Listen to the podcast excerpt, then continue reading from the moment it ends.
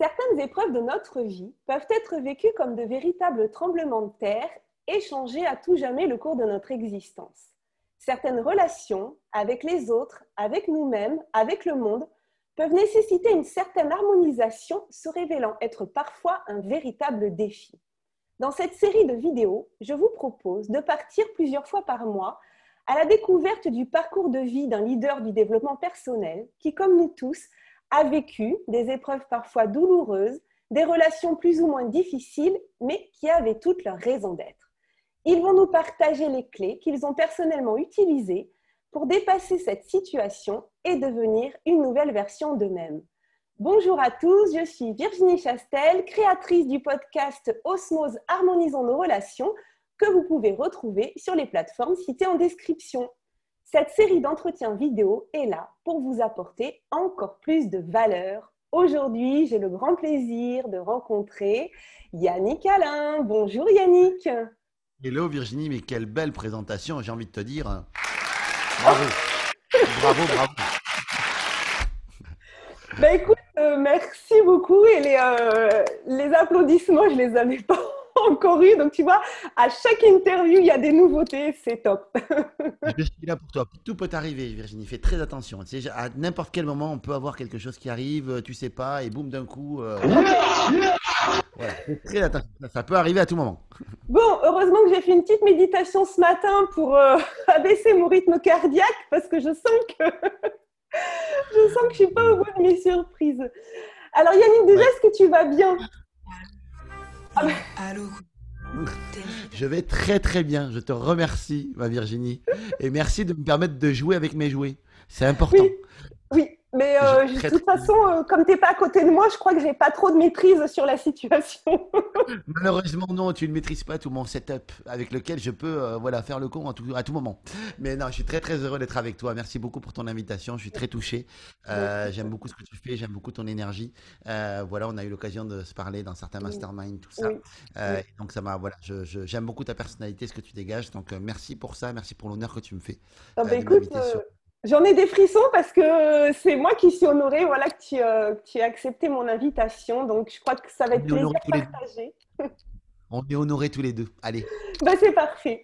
Alors moi, je vais commencer par te présenter. Et ce que j'aime bien, mais en fait, à chaque fois que j'ai un invité, c'est de le présenter à ma façon, c'est-à-dire d'expliquer de, aussi pourquoi moi j'ai connecté avec toi, pourquoi, euh, pourquoi euh, j'ai eu envie d'échanger plus, plus longuement avec toi.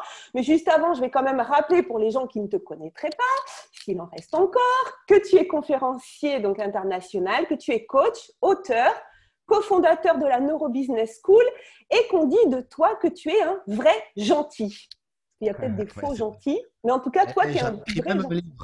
J'en écrit même un livre euh, qui est édité chez Alizio, euh, qui sortira en début d'année prochaine. le, Covid a retardé un peu, mais début d'année prochaine, le livre sortira. Ouais. Et on, on, a déjà le titre ou tu peux le dévoiler ou pas?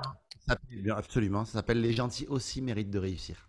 Eh ben voilà, donc euh, je suis bien d'accord que les gentils aussi, effectivement, méritent de réussir et ça va un petit peu, effectivement, des fois à, l'encontre, et on va peut-être en parler au cours de cette interview, à l'encontre de, bah, de, schémas qu'on peut avoir sur, euh, sur la gentillesse. Et justement, si je reprends un petit peu le début de, de ton parcours, bah, c'est qu'effectivement, dans la société actuelle ou dans le monde du travail, bah, la gentillesse, elle n'est pas forcément perçue comme une grande vertu.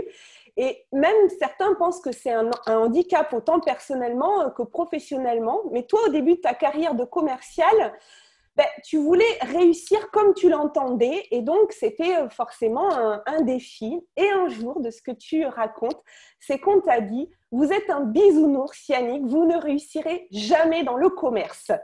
Et ça, c'est la phrase que tu as lancée ton premier patron juste avant de te virer, alors que tu venais de prendre une décision en accord avec tes valeurs mais qui avait mis en péril la seule vente que tu avais effectuée. C'est bien ça, hein, je ne trahis pas euh, tes paroles. Oui, Ouais, je suis, je suis un gars qui apprend la vente, mais j'ai commencé en, en, vendant rien du tout, malheureusement. Ouais, j'ai eu beaucoup de mal en fait à, aligner mes valeurs avec le métier. Et euh, quand je suis sorti de l'école, c'était beau, c'était tout neuf, tout était nickel. J'ai postulé à cette entreprise-là, et puis c'était une entreprise qui avait, euh, qui n'avait que peu ou très peu de considération, même pas du tout, pour et ses commerciaux, et son produit et ses clients. Euh, et donc, euh, du coup, ben, quand on a une entreprise qui n'a pas de valeur, ben voilà, c'est ce qui arrive en fait. Et du coup, le patron, en fait, puisque moi j'étais, tombé chez une dame à qui j'avais vendu une, un revêtement de façade en utilisant une technique de, d'entonnoir de, vente qu'on, connaît bien. Et, du coup, la personne, je ne lui ai pas vendu, je l'ai piégé. Et en fait, dans ce piège émotionnel dans lequel je l'avais mise, elle a dit oui. Et du coup, pour moi, c'était pas juste. Donc, du coup, je suis rentré. J'étais content parce que j'avais 1500 ou 2000 euros de com euh, dessus, donc c'était bien. Euh, mais en fait, quand je suis rentré, je me sentais mal. En fait, je me sentais très très mal à l'aise. Et euh, du coup, je suis rentré, je me sentais mal. Et j'ai dit, je n'ai pas dormi de la nuit. J'ai dit non, le lendemain, je, je, dois le ramener à cette dame parce que cette dame était surendettée. Enfin, il y avait beaucoup de choses en tout cas qui me, qui me gênaient dans tout ça. Et donc, euh, je suis allé ramener contrat à la dame. Et euh, mon patron, qui voulait m'accueillir pour ma première vente, m'a accueilli pour euh, me virer, en fait, pour finalement. Te virer. oui, du coup, tu as été viré, fait, comme un malpropre, en fait, quoi. C'était. Ah, vraiment, vraiment. C'est-à-dire que, mais, c'est-à-dire qu'au début, il était tout joyeux et tout. Bonjour Yannick, bravo, vous êtes le meilleur, vous avez fait une vente, super, merci je, il me dit le contrat, quoi. Et en fait, je dis, ben, je n'ai pas le contrat, en fait. Et j'explique que je l'ai ramené à la dame parce que je trouvais que c'était pas juste, que machin, que truc, voilà. Et là, il vrille. Il y a, il y a mon chef des ventes. Lui, c'est le grand patron. Il y a mon chef des ventes présent. Il y a mes collègues. Euh, il y a, il y a, ben, il y a, il y a 5-6 personnes dans la, dans, dans, la salle, quoi. Et en fait, euh, ben, il fait un exemple avec moi. Il me dit, vous allez prendre vos affaires, vous dégagez, quoi. Et, euh, et, et, vous dégagez, et voilà. Et puis, bon, de toute façon, il me payait pas, il me payait qu'à la com, donc j'ai envie de te dire, on s'en foutait un peu. Je dis ok, bon, mais je, m'en vais. Puis, euh, et il me dit, euh, il me dit, vous êtes, oui, c'est là qu'il m'a dit, en fait, vous êtes un bisounours, Yannick, vous réussirez jamais en commerce, vous n'avez aucun avenir, il m'avait dit. Vous n'avez aucun avenir. Et moi, ça m'avait touché parce que euh, autant maintenant j'ai des certitudes parce que je sais ce que je vaux et que j'ai de la bouteille, j'ai de l'expérience. Mais quand tu te cherches, que tu es jeune, que tu sais déjà pas si, c'est vraiment le bon métier pour toi, enfin, tu sais pas trop, quand, quand, on te dit que tu, tu y arriveras jamais, ça tombe comme une condamnation, comme une prédiction en fait. Et du coup, moi, ça m'avait beaucoup impacté. Et, et, il m'avait dit, il m'avait dit ça, et puis il m'avait dit, ramenez-moi vos affaires. Et il me dit, et, si vous ne ramenez pas le contrat pour pour, euh, pour 200 euros, je peux vous faire casser la gueule. ah oui, quand même.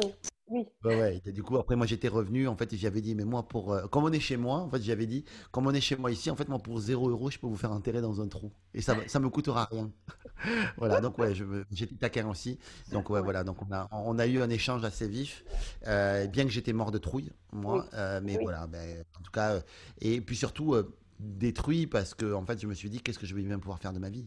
Parce que j'étais nul à l'école. J'étais nul, euh, j'étais pas manuel, pas intellectuel visiblement non plus. Donc euh, c'était quelque chose qui était. je me dis, oh, oh, le mauvais Voilà. Ouais, c'est ça. Et puis, et puis à ce moment-là, euh, rester, faut rester aligné effectivement avec tes valeurs profondes et en même temps essayer de réussir. Donc c'était pas, c'était pas forcément facile et du coup, bah, être gentil, ça pouvait être douloureux pour toi. Là, en tout cas, ça a été vraiment le cas de, me dire en fait, euh, arrête d'être gentil parce que quand tu es gentil, finalement, euh, c'est pas. Tu veux réussir ou tu veux être gentil? J'étais sais, dans cette opposition de la dictature du ou. Ou tu fais ça, ou tu fais ça. Tu sais, la dictature, c'est le, le ou ou le mais, ce sont des mots qui divisent en fait. Là où le et est très inclusif. Et donc, je pouvais et je l'ai compris, euh, je l'ai compris par la suite, hein, parce que ma carrière a été jonchée par la suite d'expériences qui ont fait que si, si j'en suis là où j'en suis aujourd'hui, c'est profondément parce que la gentillesse m'a aidé, mais profondément aussi parce que je suis très ambitieux, que j'ai de grands idéaux. J'ai de grands idéaux pour moi, j'ai de grands idéaux pour le monde. Donc du coup, j'essaie de changer le monde et aussi d'avoir un, euh, voilà, un profil de vie qui me va bien, avoir une belle maison, une belle voiture. Euh, j'ai envie d'avoir une belle vie, en fait, tout simplement. Est-ce qu'il y, est qu'il y, a quelque chose de mal à ça? Tu vois, et pendant un temps, je, je l'ai pensé. Et, euh, et, du coup, bah, il a fallu le temps d'aligner tout ça, de comprendre ce qui se passait en moi par rapport à ça, et de comprendre que finalement, tout ce que j'avais aujourd'hui, je le devais essentiellement en fait à ma capacité à être gentil, à connecter avec les gens, parce que la gentillesse amène des super pouvoirs. Et ce super pouvoir, il est dans la connexion, il est dans la création de liens, euh, il est dans, il est dans, ta, capacité en fait à comprendre l'autre, dans l'empathie, euh, dans le dans, dans, ta capacité à, à, être gentil, voilà, tout simplement quoi. Et je crois que, en tout cas, il y a quelque chose de, de, très puissant à la gentillesse. Et il y a un vrai pouvoir à la gentillesse. Oui, exactement. En tout cas, il faut.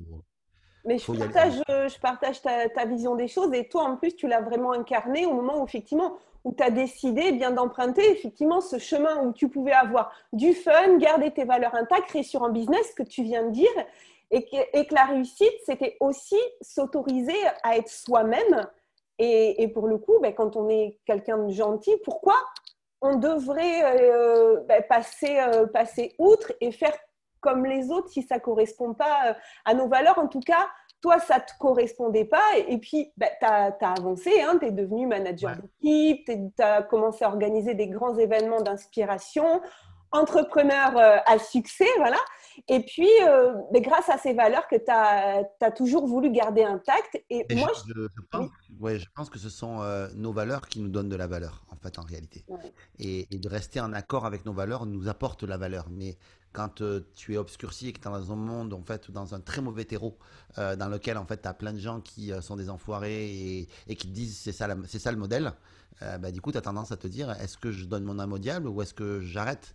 Moi, il était hors de question que je vende mon âme au diable, donc du coup, ben, euh, c'était dur. J'ai essayé pourtant. J'ai essayé. Euh, j'ai essayé de faire, euh, mais j'ai pas réussi. Donc, je m'étais inscrit tellement fort en moi que je pouvais pas.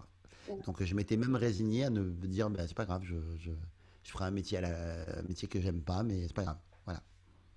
Et moi, je t'ai rencontré ben, il n'y a pas très très longtemps. C'était en mai 2019 sur la scène de La meilleure année de votre vie, organisée par Martin, Martin Latulipe. Voilà, cher Martin. Et euh, donc, je participais à son programme de formation et euh, je ne te connaissais pas. Je savais pas euh, qui tu étais. Et puis, première, je crois que c'est la première conférence de la, de la matinée. Et là, Martin te présente en disant ben, Je vais vous présenter Yannick. Mais c'est surtout que ce que je me rappelle, c'est comment tu racontes la première fois en fait que tu as fait la scène de la meilleure année de votre vie et où Martin dit voici Yannick Alain, mon ami, mon frère, c'est quelqu'un de très gentil et tu racontes en fait qu'il dit deux fois gentil et curieusement tu regardes et tu te dis euh, mais c'est nul en fait d'être gentil. C'est quoi cette présentation Je vais d'ailleurs l'extrait si tu veux. En fait, ah oui, vas-y, oui, oui. Et je voulais amener quelqu'un qui a bâti sa carrière en étant gentil, en étant bienveillant, en bâtissant son réseau, et je connaissais pas une meilleure personne. Quand j'ai appris que Yannick allait être ici euh, au séminaire, je me suis dit, oh, est-ce que tu me ferais la faveur, s'il te plaît, l'énorme privilège de venir sur scène en toute humilité, hein, vous allez voir, super simple, très terre à terre, très gentil. Alors, pour la portion partenaire, je vous demande d'accueillir sous un tonnerre d'applaudissements mon très très bon ami, quelqu'un que j'aime beaucoup, Yannick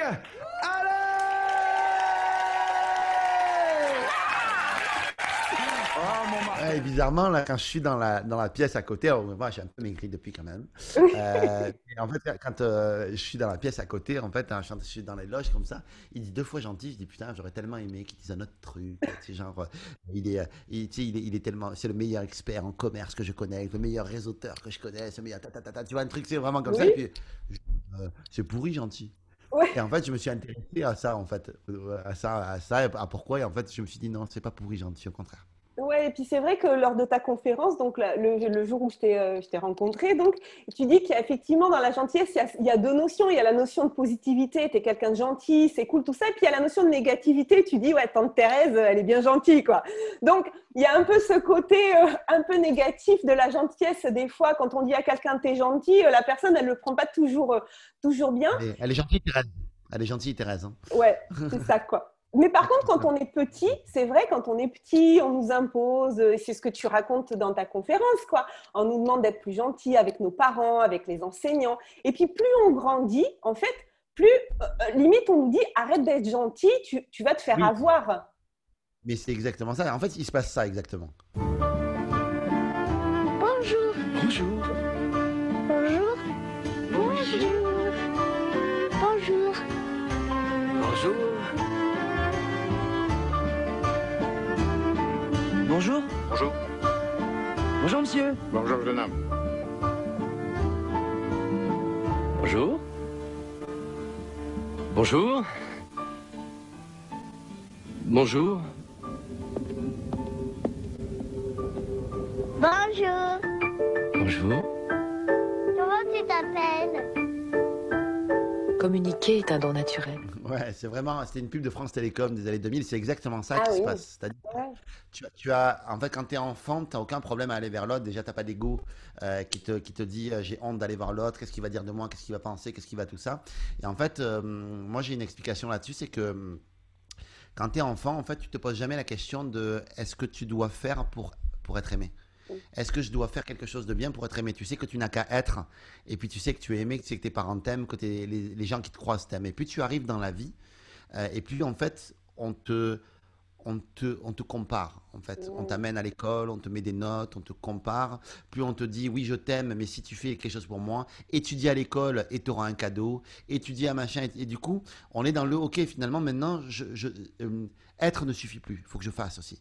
Et je dis Ouais. pas que on ne doit pas faire, hein, tu vois, je, je trouve Mm. ça bien, mais en fait, on nous amène dans une illusion que pour, pour, euh, pour être aimé, il faut faire.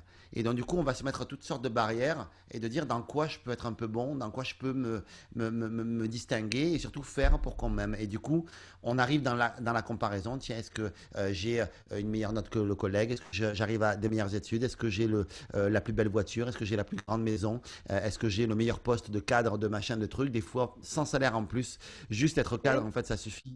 Juste. Et, et, et puis, et en fait, finalement, on en vient à une espèce de de, de, de, de- malheureusement d'illusion de croire que euh, euh, finalement on doit faire pour être aimé. Et donc du coup bah, petit à petit du coup ça nous fait que eh ben, on n'est plus dans ce côté on, amène plus les choses vers le faire que l'être. Euh, et je trouve ça un peu dommage en fait. C'est certain qu'on perd quelque chose de on perd quelque chose de puissant me semble-t-il parce que j'ai pas envie de vivre dans un monde dans lequel la gentillesse est vue comme une faiblesse Oui. dans laquelle la gentillesse est moquée, dans laquelle la gentillesse est raillée. Euh, je trouve ça tellement dommage, en fait. Je, je trouve que hum, on, on mérite pas ça. Et si on est des humains, si on est des, des- notre notre humanité, euh, c'est pas notre capacité à, à, à avoir un meilleur salaire. Notre humanité, elle est liée à- au lien qu'on arrive à créer, au bonheur qu'on arrive à donner au- autour de soi. Et, et je trouve qu'aujourd'hui, l'équilibre n'est pas là. Même s'il ne peut pas y avoir que ça, parce que ben, il faut faire des choses aussi, il faut contribuer, je le comprends. Euh, mais je pense qu'il faut aussi équilibrer avec cette notion d'amour, tout simplement, parce que tu sais, la gentillesse, c'est qu'une extension de l'amour, c'est tout. Euh, L'empathie, la gentillesse, euh, la générosité, euh, ce sont juste des expressions de l'amour, en fait. Et, euh, et je crois que ben, c'est ce qu'on vient expérimenter, finalement, quand, euh, Oui. quand on. Voilà, en tant qu'humain, en tout cas, me semble traduction avec des actes en fait. C'est-à-dire que finalement, la gentillesse, on peut la remarquer avec des actes. Alors que souvent on dit, voilà, il n'y a pas de déclaration d'amour, il n'y a que des preuves d'amour parce qu'il faut que ça passe par, par, des, euh, par une action. Et la gentillesse, pour moi, c'est aussi une mise en action des choses. Tu vois, je le vois un petit peu Et comme puis ça. Euh, bon, alors cette phrase, je pense qu'elle a été créée, je suis d'accord hein, que l'amour, euh, c'est aussi de- des actions.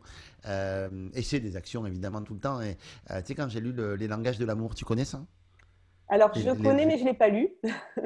Ouais, voilà. Et en fait, bon, je n'ai pas de tête là, mais euh, je trouve intéressant, c'est qu'en fait, on te dit que euh, en amour, euh, en fait, tu, euh, on aime comme on, comme on aime être aimé. En fait, et on a différentes manières d'être aimé et d'apprécier. euh, Oui. et donc, du coup, il y en a, c'est les paroles valorisantes, il y en a, ça va être les attentions, euh, il y en a, ça va être euh, les cadeaux, Oui. les- voilà. Il y, a, il y a plein de- il y en a, ça va être les mots, il faut qu'on leur dise. qu'on les aime et, et donc du coup souvent si toi t'aimes qu'on te dise qu'on t'aime tu vas souvent dire que tu aimes à l'autre mais si l'autre lui euh, ce qu'il aime c'est les attentions il va préférer que tu, lui il va te dire je t'aime en te préparant le petit déjeuner Oui. par exemple Oui, ou en te préparant euh, tu vois et, et, euh, tu vois je, je travaille avec un- j'ai un collaborateur que je- avec qui que, que j'adore en fait qui s'appelle Stéphane Munier Mhm. j'aime tous mes Oui. tous les Oui.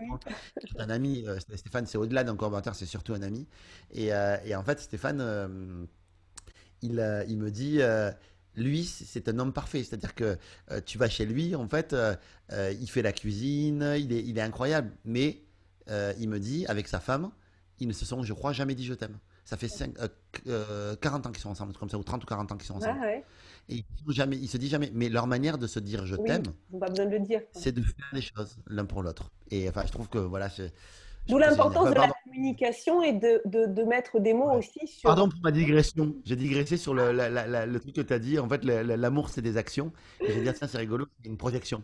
Non, il n'y a, Oui, oui. y a- aucun problème. Mais moi, j'ai souvenir aussi d'une phrase peut-être à la fin de la conférence où tu avais dit Les cons d'aujourd'hui sont des gentils qui se sont résignés. Et, Oui. et je me dis Mais oui, parce qu'en fait, à la base, quand on est enfant, alors Euh, bien sûr, hein, on peut, voir des, on peut voir des fois des enfants euh, qui sont peut-être pas très gentils avec leurs camarades. Un peu râpeux. Voilà, mais ça, ça cache souvent une souffrance hein, quand même. À la base, euh, il n'y a pas de méchanceté, donc effectivement, quand on devient con, enfin des fois on est aussi le con du, enfin on est aussi le con de l'autre. Hein, des fois. On a notre énergie de connerie qui est à l'intérieur de nous. Je pense que tout un chacun en a une. En fait, on travaille cette énergie-là. euh, Je crois, ouais. Moi aussi, bah, je peux être très con. donc, euh, Et du coup, voilà, moi j'ai adoré effectivement ce, ton, ton passage euh, sur scène en ouverture, en ouverture de ce week-end. Et puis après, tu le disais tout à l'heure, ben, euh, on s'est revus au cours d'un mastermind euh, voilà, de la NBS où il y avait mon amie Isabelle Racouchot qui, euh, qui animait le mastermind. Puis à ce moment-là, ben, je t'ai parlé de mes projets, de podcasts, d'entrevues vidéo sur la thématique de l'écologie relationnelle et tu m'as fait de super retours. Tu m'as encouragé effectivement à développer ce qui me ce qui me tenait à cœur. Et donc, ben voilà, j'ai lancé ces, euh, cette thématique de l'écologie euh, relationnelle qui, pour moi, si tu veux, j'aime ce terme parce que euh, la qualité de nos relations, en fait, elle est aussi importante que la qualité de l'air qu'on respire. Et donc, cette écologie, c'est comme un écosystème, en fait, qui comprend les relations à soi, les relations aux autres, mais les relations aussi au monde.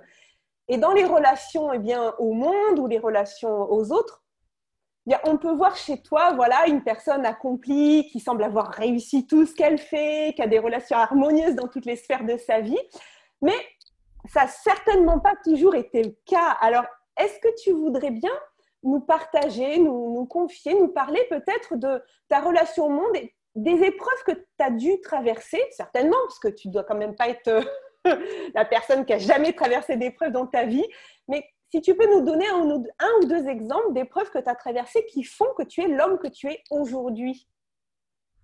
Bah, il y a plein d'épreuves que j'ai pu traverser. euh, je dirais que euh, la première, qui est une épreuve, on va dire, euh, euh, d'enfant, en fait, difficile à traverser, c'est que j'ai vécu avec l'absence de mes parents. Parce que ma mère était chanteuse professionnelle et que euh, mon père, euh, bah, je vivais pas chez mon père, en fait. Je vivais Mm. plus chez ma mère, en fait. Et comme ma mère n'était jamais là, en fait, finalement, parce qu'elle était dans l'orchestre, mes grands-parents avaient dit à ma, à ma mère, c'est pour ça que je parle beaucoup de ma grand-mère souvent, euh, Mm. mes grands-parents avaient dit à ma mère, t'inquiète pas, on va s'occuper du petit. Et euh, prends-nous-le, vite tes carrières, nous, on va s'occuper du petit. Et, et moi, je me sentais profondément seul. Même si on était dans une grande famille, on avait, on était, tous les jours, on était 10-15 à table, c'était fou. Euh, Aujourd'hui, quand je vois la vie qu'on avait avec mon cousin Pierre, euh, euh, je- que je vois très peu encore aujourd'hui, je me dis, putain, c'était incroyable d'avoir une vie comme ça, avec tout plein de gens à la maison, mais moi, je me sentais profondément seul. Donc ça, je crois que de manière répétée, je me sentais seul, incompris, euh, pas valorisé, nul à l'école. Euh, donc du coup, c'était en tout cas une épreuve qui était compliquée pour moi euh, à vivre. Et du coup, j'ai surdéveloppé, puisque je n'avais pas cet amour que, que je pense que je devais avoir, tu vois. Je pense que j'ai surdéveloppé ma capacité à connecter aux autres. Euh, tu vois, donc j'ai- développé cette capacité de, tu sais, c'était, euh, si on veut pas me donner de l'amour, ben, je vais aller les chercher, Ouais. Euh, tu vois, et donc du coup, je suis allé le chercher. Et euh, mon grand travail de développement personnel a été justement de me détacher de cette dépendance-là, à, bien que euh, je pense que je- je- j'en ai encore des bribes, encore, et tu sais, si je fais le métier que je fais euh, avec autant de visibilité, autant de, de la conférence et tout ça et tout, tu sais, au, au fond, je crie aimez-moi, en réalité, Euh, tu vois. Alors, je- je- j'essaye de le transformer, de le, tu sais, c'est, euh, j'essa- j'essaie de, ne- de- de- d'être conscient de ça. Je pense que j'en suis conscient, et donc du coup, je, je le- je le travaille. Euh, tu vois, à ma manière, je pense que j'ai, quand même fait un bout là-dessus quand même. Euh, mais au fond, euh, alors parce que en fait, finalement, ce traumatisme-là s'est révélé aussi par la suite être ma zone de génie. C'est-à-dire oui. que euh, ce, ce- ce traumatisme-là m'a aidé en fait à, à- à développer, si tu préfères, cette, cette, cette empathie vis-à-vis de l'autre, cette écoute, euh, ce- cette capacité à le comprendre. Parce que comme je souffrais, quand tu comprends une souffrance et quand tu la comprends en profondeur, cette souffrance-là, je pense que tu es capable d'aller la chercher, de la détecter chez l'autre. Et donc du coup, comme j'ai un panel de souffrances, bon malheureusement euh, assez grand, euh, du coup ça me permet, de le, comme toi je pense d'ailleurs, euh, Mm. on, on- ça te permet de le détecter chez l'autre, tu vois, parce que du coup bah, tu le vois et du coup ça, c'est plus facile pour toi en tout cas de détecter ça. Donc euh, euh, ça m'a permis d'être euh, bah, d'être celui sur qui à chaque fois on vient se à qui on vient se confier, euh, d'être le, le- le bon conseiller, d'être le bon ami, tout ça. Alors avec les filles c'était problématique parce que du coup j'étais plus le bon copain que voilà, mais Michel Poulart m'a dit la même chose d'ailleurs. que c'était Ah ben, problématique parce que il était le copain de toutes les Oui. filles, mais du coup, il était le confident. Oui, voilà, c'est ça. Après, moi, ça a changé quand euh, j'ai j'ai commencé d'utiliser mes talents, en fait. Euh, ça, je te j'y reviendrai peut-être, mais voilà. Et donc, du coup, Oui. ben, ça, euh, et du coup, bah, voilà, donc, du coup, ça, ça, ça a amené au fait que, bah, voilà, du coup, j'ai j'ai développé un super pouvoir de connexion, euh, que les gens, naturellement, se confient à moi. Et j'ai cru, à un moment donné, que c'était commercial qu'il fallait que je fasse, alors qu'en réalité, je pense que c'était beaucoup plus commercial. c'était très intéressant et très chouette. J'adore le métier de commercial. Euh, mais je pense que ma vo- vocation était beaucoup plus. Et je pense que dans une certaine mesure, euh, la persuasion que j'ai appris dans le commerce m'a aidé en tant que coach par la suite. Oui. Parce que la persuasion, elle est dans la pédagogie, elle est dans la thérapie, euh, elle est dans la vente, bien sûr, elle est dans le management, elle est partout en fait. Euh, donc du coup, ça m'a aidé en tout cas euh, d'apprendre la vente comme ça, mais au fond, j'avais beaucoup plus être- envie d'être dans, dans la thérapie, dans tout ça. Pour moi, un vendeur, c'est un docteur. Voilà. Mm. Et un docteur, c'est un vendeur. Et un thérapeute, c'est un vendeur. Donc, du coup, voilà. Donc, du coup, ce que je voulais dire par là, c'est que cette, absence, cette épreuve d'absence de, de ma mère euh, euh, et de mon père quand j'étais plus jeune, euh, a développé ce super pouvoir chez moi. Et donc, du coup, c'est chouette parce que du coup, ça m'a permis d'être un bon connecteur, en fait, un très bon connecteur. Et voilà. Après, je crois que la deuxième épreuve qui a été. il y en a plein des épreuves, mais qui a été prépondérante pour moi dans ma vie. Euh, j'ai euh, 24 ans, ça fait, ça fait 4 ans que je suis avec ma petite amie. On, on a des, des- problématiques de jeunes couples euh, telles qu'on peut avoir, mais écoute, ma foi, euh, ça se passe plutôt bien. Puis un matin, je, je, pars, de, je pars de chez moi. euh, et puis euh, j'ai Isa du coup qui est, au lit et qui me dit oh elle me dit je sais pas ce que j'ai ce matin mais je suis fatigué en fait ses patrons en fait lui imposent des horaires en fait beaucoup plus tôt que d'habitude voilà, donc du coup, elle me dit je suis fatigué, et puis je m'en vais. Je fais, euh, je suis euh, donc moi commercial et je reçois un texto de ma belle-mère euh, qui me dit Yannick, rappelle-moi. Elle me dit rappelle-moi, juste. Et je sais que ma belle-mère, tu sais, à l'époque, tu as les téléphones, tu dois taper 4 fois sur 1, 4 fois sur 3, 4 fois sur 4, c'est tout. Elle, c'est très difficile pour elle de taper un texto. Et je Mhm. me dis, si elle m'envoie un texto, c'est qu'il y a quelque chose de grave. Donc je Oui. l'appelle en fait entre midi et deux. Je lui dis, euh, Ben, Jo, Majo, qu'est-ce qui se passe? En fait euh, Et elle me dit, euh, je la sens hyper déroutée. Elle me dit, Isa a eu un accident, euh, euh, un accident de voiture. euh, elle me dit, elle est, elle est, elle est en route pour l'hôpital, elle est en hélicoptère et elle est hyper incohérente en fait. Et là, moi, je commence à monter. Je lui dis, mais qu'est-ce qui se passe Elle me dit, non, non. elle me dit, je lui dis, mais où, elle va? Elle me dit, à Rangueil ou Purpan. mais je sais pas, c'est les deux hôpitaux qu'on a à Toulouse. Oui. Et je dis, mais, mais tu es où là, toi? Elle me dit, je, je suis à Purpan, je la sens très, très, très dé- déroutée. Je lui dis, je te rejoins de suite. Et du coup, j'y vais. Évidemment, euh, à l'accueil, on ne veut pas me... Alors qu'elle vit avec moi, Isa, mais euh, à l'accueil, en fait, on ne veut pas me laisser monter euh, à- dans les soins intensifs parce que, parce que je ne suis pas de la famille. Voilà, et que Isa n'est pas encore arrivée, enfin bref, voilà. Et, et donc, du coup, je, je joue de mes relations, en fait, et je, quoi qu'il en soit, je passais, hein, quoi qu'il en soit, j'allais passer de toute manière. Donc, je les rejoins, et là, le docteur, du coup, arrive et nous dit, ben, elle a donc, du coup, une, une C5, C6, donc, qui sont les cervicales, en fait, qui ont été touchées. Donc, euh, elle va être tétraplégique. Et moi, je, je ne, je, je- de cette époque-là, je ne, je ne sais pas ce que c'est que la tétraplégie. Je connais la paraplégie, euh, mais je connais pas la tétraplégie. Je sais pas du tout ce que c'est. Et là, euh, là du coup, euh, on se regarde avec ses parents, on comprend pas, on est euh, complètement. euh, elle, elle est entre la vie et la mort. Et, euh, et du coup, je me renseigne après sur Internet, enfin l'Internet de l'époque euh, qu'on avait, qui était très faible, mais euh, et du coup, je me rends compte de ce que c'est que la tétraplégie. Et donc là, le docteur nous dit, euh, vous savez, là, il faut partir sur un marathon. Euh, je vois des psys et tout ça qui me disent, euh, il faut que vous partiez, jeune homme. C'est-à-dire là, vous devez partir de cette situation-là parce que vous avez 24 ans Oui. et que là, elle va vivre quelque chose qui va impacter toute sa vie et sa vie ne sera plus jamais la même. Et donc, du coup, vous devez partir. Et les trois psys me disent ça. Et j'ai envie de les insulter, en fait, il faut le savoir, en fait, sur le coup, parce que je dis, il est hors de question que je la laisse tomber et tout ça. Et, euh, et elle est encore dans le coma, euh, dans le coma parce que j'arrive à voir trois psys parce que ça, je- ça ne me va pas, en fait, ce qu'ils me disent. Bien sûr. Donc, en une journée, je vois trois psys, en fait. Oui. Et trois psys, j'ai appris par la suite. Mm. Ouais, ouais, ouais. Et j'ai appris par la suite que les psys font ça dans ce genre de cas pour donner des autorisations. Et c'est quelque part, je les ai insultés, je les ai pourris pendant des Mm. années. Euh, et en fait, en réalité, ils font ça pour ton bien. En fait, c'est qu'ils te disent, ils se posent quelque part. et les trois ont eu le même réflexe. C'est que je pense qu'il y a eu un, un pattern là-dessus. Et en tout cas, il y avait Mm. une technique là-dedans.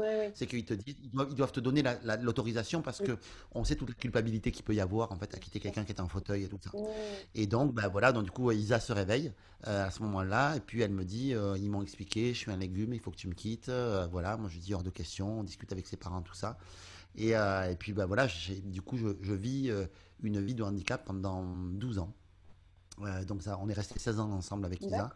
Euh, 4 ans du coup sans le handicap et 12 Mm. ans euh, avec le handicap. Et je crois que ces 12 années aussi avec le handicap auprès d'Isa m'ont aidé profondément aussi à grandir. C'était des très dures épreuves, des très difficiles épreuves, des, des complications. Enfin voilà, je pourrais écrire un livre sur le handicap. Tellement Mhm. c'est tellement intense à vivre et c'est tellement euh, voilà, c'est tellement difficile. Mais en tout cas, en termes d'épreuves, euh, je pense que celle-là a été vraiment une épreuve euh, extrêmement euh, euh, source d'apprentissage pour moi aussi, euh, source de force aussi, euh, mais évidemment source de souffrance et de difficulté. Voilà, évidemment. Oui, mais oui. Et puis le rapport, effectivement, là, il y a le rapport à l'autre, le rapport à soi. Comment chacun aussi euh, continue sa vie sans être dépendant l'un de l'autre. Alors après, euh, forcé- on, peut penser que c'est plus facile euh, pour toi que pour elle, mais en fait, la dépendance, euh, on n'est pas sur les mêmes, sur les mêmes notions, mais il y a quand même une dépendance, c'est certainement une culpabilité et plein de sentiments qui viennent se mêler. Oui, moi je sais qu'on avait dit à Isa, on s'était dit quand elle a eu le quand elle a eu l'accident qu'elle pouvait pas parler, elle avait une trachéotomie en fait qui faisait qu'elle elle, elle respirait sous respirateur et donc du coup euh, ben, le son passait pas. Donc je suis obligé de lire sur ses lèvres et en fait euh, elle m'a dit je suis un légume, tout ça machin. Et je lui ai dit écoute, je lui ai dit euh, je te promets que le jour où il y a plus d'amour, je serai plus là. Je lui ai dit mais là tant qu'il y a de l'amour, euh, Oui. je suis avec toi. En fait voilà. Et, et en fait c'était un, comme un deal qu'on a passé tous les deux. Oui. Et, et puis, c'est la vie faisant, on s'est battu. Et c'est quelqu'un, Isaac, qui est. euh, Il y a beaucoup de gens qui quittent euh, les personnes qui ont un fauteuil roulant, qui sont machin, et tout. Euh, et je, je ne, je ne critiquerai jamais, en fait, ces personnes-là. Parce que chacun sa vie, chacun son. Voilà. Et puis, des fois, il faut dire que le malade aussi et peut être particulièrement euh, difficile avec l'entourage. Il y a une phase au début où, comme ils ne se rendent pas compte de tout, il y a une sorte de déni, pareil, hein, tu en parlais tout à l'heure, moi j'ai eu un déni, elle a eu un déni aussi, et je crois qu'il y a toujours une part, en tout cas comme ça, qui, qui peut rester. Et au bout d'un moment, quand ça s'installe vraiment, là, quand tu commences à te dire ça, ça va être ma vie, là, ça commence à être différent, tu vois. Et, euh, et Isa a, a jamais eu ce, ce, ce stade-là, en fait. Elle avait de la tristesse, évidemment, et elle te dira jamais que le fauteuil, c'est mieux, c'est mieux, c'est mieux avec que sans. Euh, elle te dira jamais que c'était une chance, euh, parce que voilà, euh, euh, même si probablement qu'il y a des effets positifs à ça, euh, c'est quand même de la merde d'être handicapé, c'est chiant. Euh, voilà, et c'est et c'est pas tant ce que tu vis avec, enfin, c'est pas tant évidemment que ce que tu vis c'est chiant, c'est comment tu le transformes en fait, qui est important. Mais c'est non, ben, c'est chiant pareil quand même. C'est hyper relou quand même, c'est chiant. Mais c'est vrai que ça t'aide à transformer des choses, ça t'aide à grandir. euh, et il y a il y a plein de cadeaux derrière. Euh, mais c'est chiant quand même.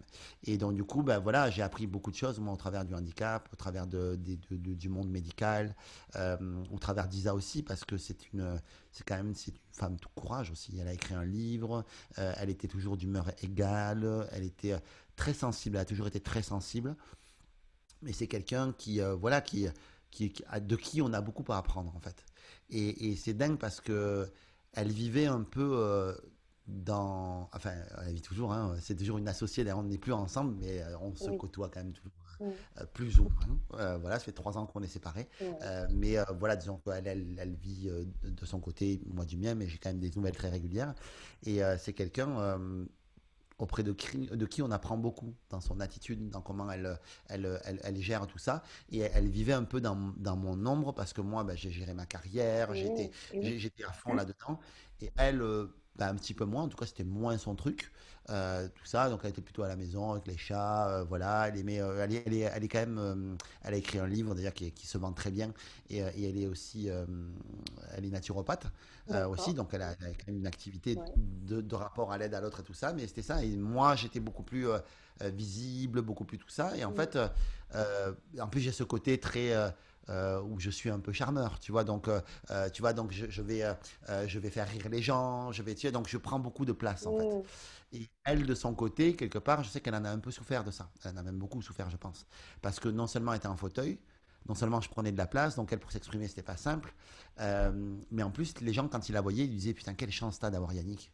Putain, quelle chance t'as d'avoir Yannick. Quelle chance t'as d'avoir Yannick. Et elle, elle se disait Ben alors, Oui. moi, quoi moi, C'est moi, c'est Oui. de la merde Oui, moi, il n'a quoi. pas de chance de m'avoir, en fait. Moi, Ouais. je suis un peu, je suis un putain de boulet à son pied, en fait. C'est ça que je suis. Et donc, ça, ça m'a appris aussi que, hum, malgré tout ce qu'on peut dire par rapport, euh, par rapport au handicap, euh, celui qui le vit, et qui, c'est celui qui a le handicap, ok? Même, même si on dit effectivement les accompagnants, on a toujours beaucoup plus d'empathie, je pense, pour les accompagnants, parce qu'on se voit plus à leur place. Et on se dit handicapé, bah, t'es comme ça, t'es handicapé, c'est la vie.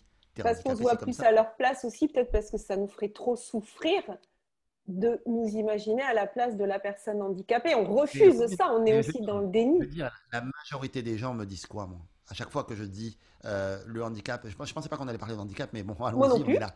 Euh, J'imaginais même pas. euh, tous les gens me disent, moi, moi, je préfère, moi, je me suicide. Moi, je me tire une balle. Moi, je, je, je- on abrège mes souffrances, mais je veux pas être handicapé. Mais tu ne peux pas faire ça. Déjà, un, parce que ben, quand, quand tu es handicapé, tu peux peut-être guérir. Déjà, quand tu as un handicap moteur. Euh, quand tu es handicapé, il faut aussi.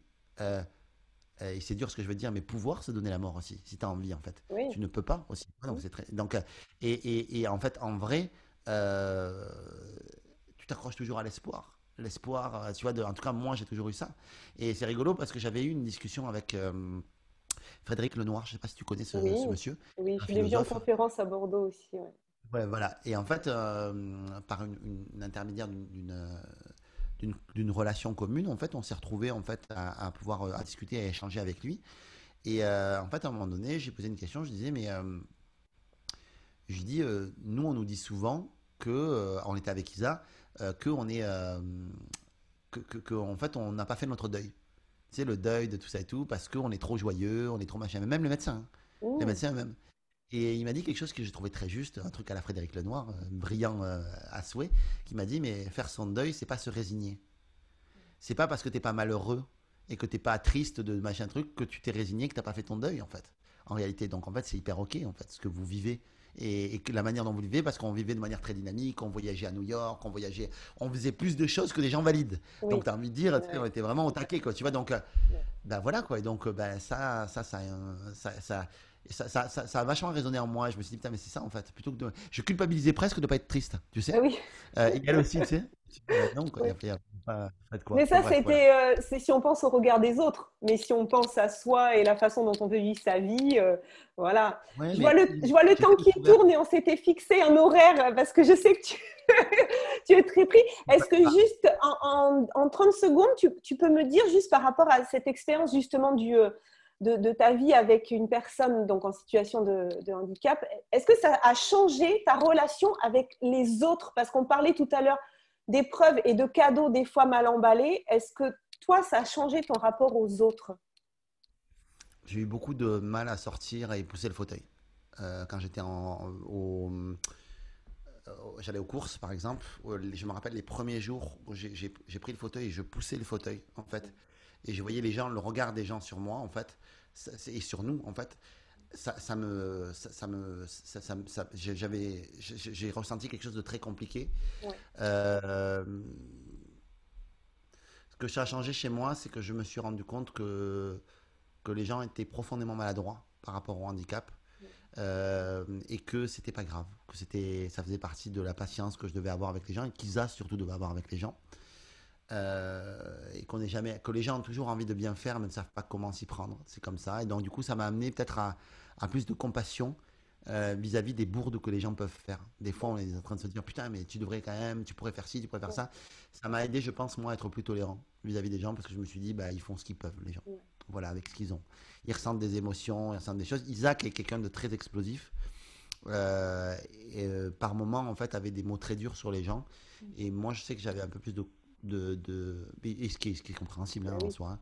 Il le vit dans sa chair et tout ça, mais moi j'étais un peu plus compréhensif par rapport à ça et ça m'a aidé à être euh, peut-être plus tolérant vis-à-vis des autres. Ça m'a aidé à être, à être plus tolérant et à comprendre que euh, tant que tu vis pas la situation, tu peux pas forcément la comprendre et puis qu'au final tu essaies de faire au mieux toujours parce que c'est rare les gens qui m'ont dit, euh, c'est arrivé, hein, mais des gens qui m'ont qui, qui- qui ont, qui ont critiqué la situation, qui machin, tu as beaucoup plus affaire à des gens qui ont de l'empathie et qui ont de la compassion hein, par rapport à ça que des gens qui sont des connards, quoi. Soyons très Mais clairs. oui. Mais les connards sont arrivés quand même, il y a eu des sujets comme ça. Donc du coup, je me dis, c'est quand même, ça part toujours d'un bon sentiment et d'une bonne intention.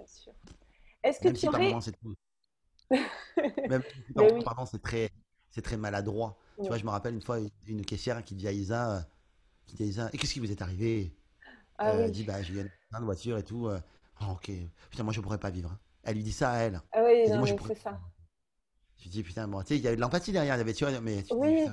Ouais, mais euh, c'est vrai qu'il ouais, il y a de l'empathie, mais des fois, certains devraient en avoir un peu, un peu moins. Est-ce que tu aurais un dernier message?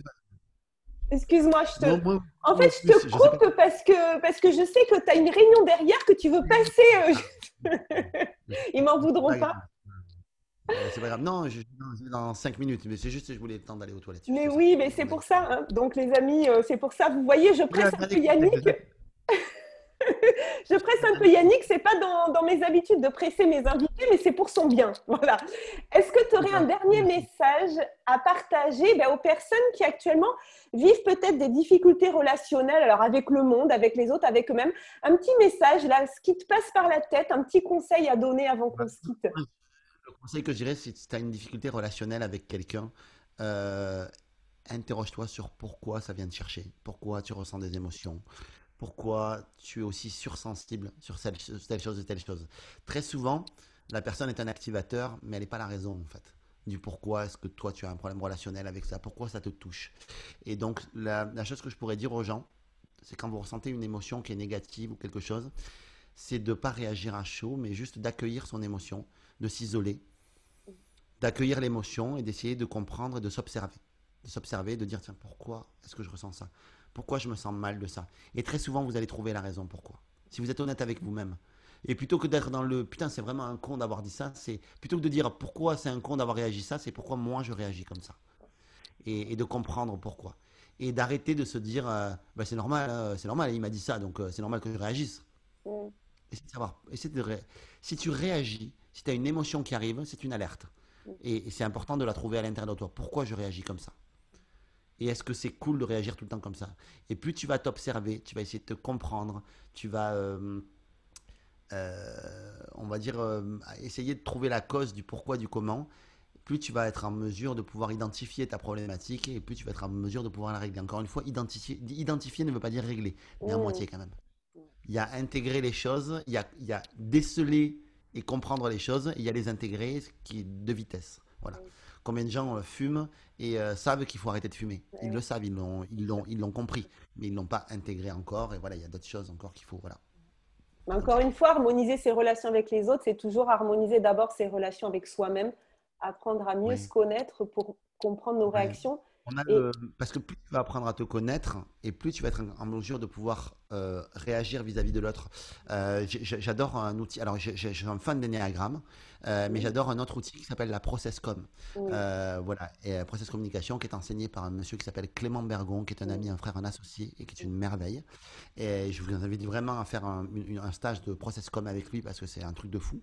Et en fait, il y avait quelqu'un qui posait une question à Clément, on faisait le niveau 2 ou niveau 3, je sais plus, récemment qui disait oui mais Clément euh, les autres ils n'ont pas les outils qu'on a nous pour communiquer avec les autres maintenant.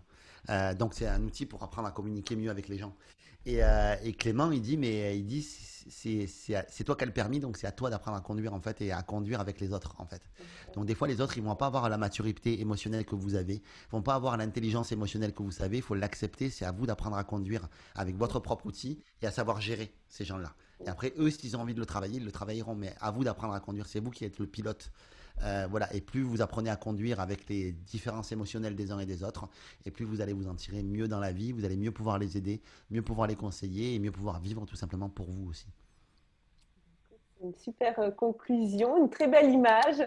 Merci beaucoup Yannick de tout ce partage. Merci de ton authenticité, d'avoir partagé avec nous voilà, des, épreuves euh, pas simples. Hein. C'est ce que je disais en introduction. Je ne savais pas de quoi on allait parler, mais effectivement, des, euh, des difficultés, des, épreuves dans la vie qui font ce que tu es aujourd'hui. Ben moi, je suis ravie de voilà, de voir ce que tu es aujourd'hui, ce que tu peux apporter au monde et l'impact que tu as sur, euh, sur de nombreuses personnes.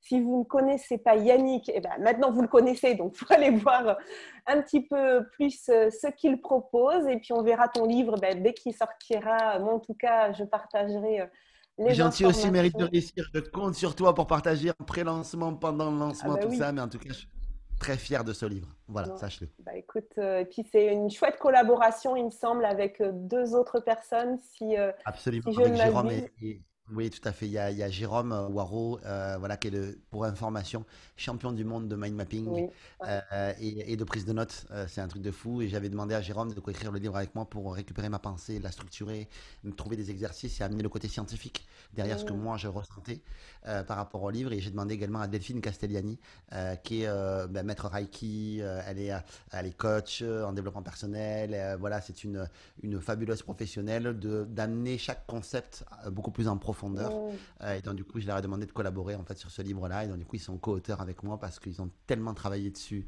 Ils ont tellement donné de leur personne, euh, tous les deux, que je me suis dit, il faut qu'ils soient co-auteurs. C'est pas possible, quoi. Voilà. Et toi, tu as vraiment ce talent de, de, trouver des partenaires toujours au top. Et je crois que c'est quelque chose qui te caractérise aussi dans ta relation aux autres. C'est que... Je ne sais pas si j'ai le talent de trouver les talents. Mais en tout cas, j'ai un talent de révéler les talents parce que très ah souvent, le talent, il est à côté nous, il est là.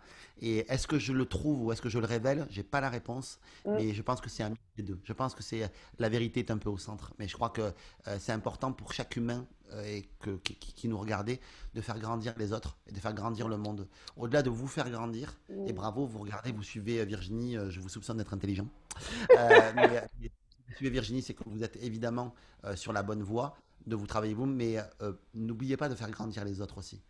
Euh, parce que plus vous allez faire grandir les autres, et plus les autres vous feront grandir et feront grandir votre entreprise et vos projets. Voilà. Si vous avez aimé cette entrevue, eh bien, n'hésitez pas à cliquer sur le pouce. Si vous pensez qu'elle peut apporter de la valeur à d'autres personnes, bien sentez-vous libre de la partager. Et pour encore plus de contenu inspirant, on se retrouve sur mon site virginiechastel.fr. Je vous souhaite une très belle journée à tous et surtout, prenez soin de vous. Belle journée à toi Yannick et prends soin de toi. Bisous, Merci pour tout ma belle. Merci, Merci à toi. Bisous.